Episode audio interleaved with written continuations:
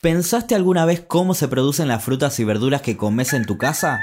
Estamos en Estancia Chica, en un campo que trabajamos mi familia y yo. Es un campo agroecológico. ¿Qué es la agroecología? La agroecología tiene que ver con la producción campesina, tiene que ver con pequeños y pequeños productores, no es algo netamente comercial y contempla sobre todo la dignidad en la vida y en el trabajo.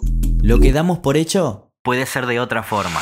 Claro, ahí empecé a darme cuenta también que no solo es producir sin agroquímicos, sino que está más relacionado también a- al trabajo y a la vida digna de las familias.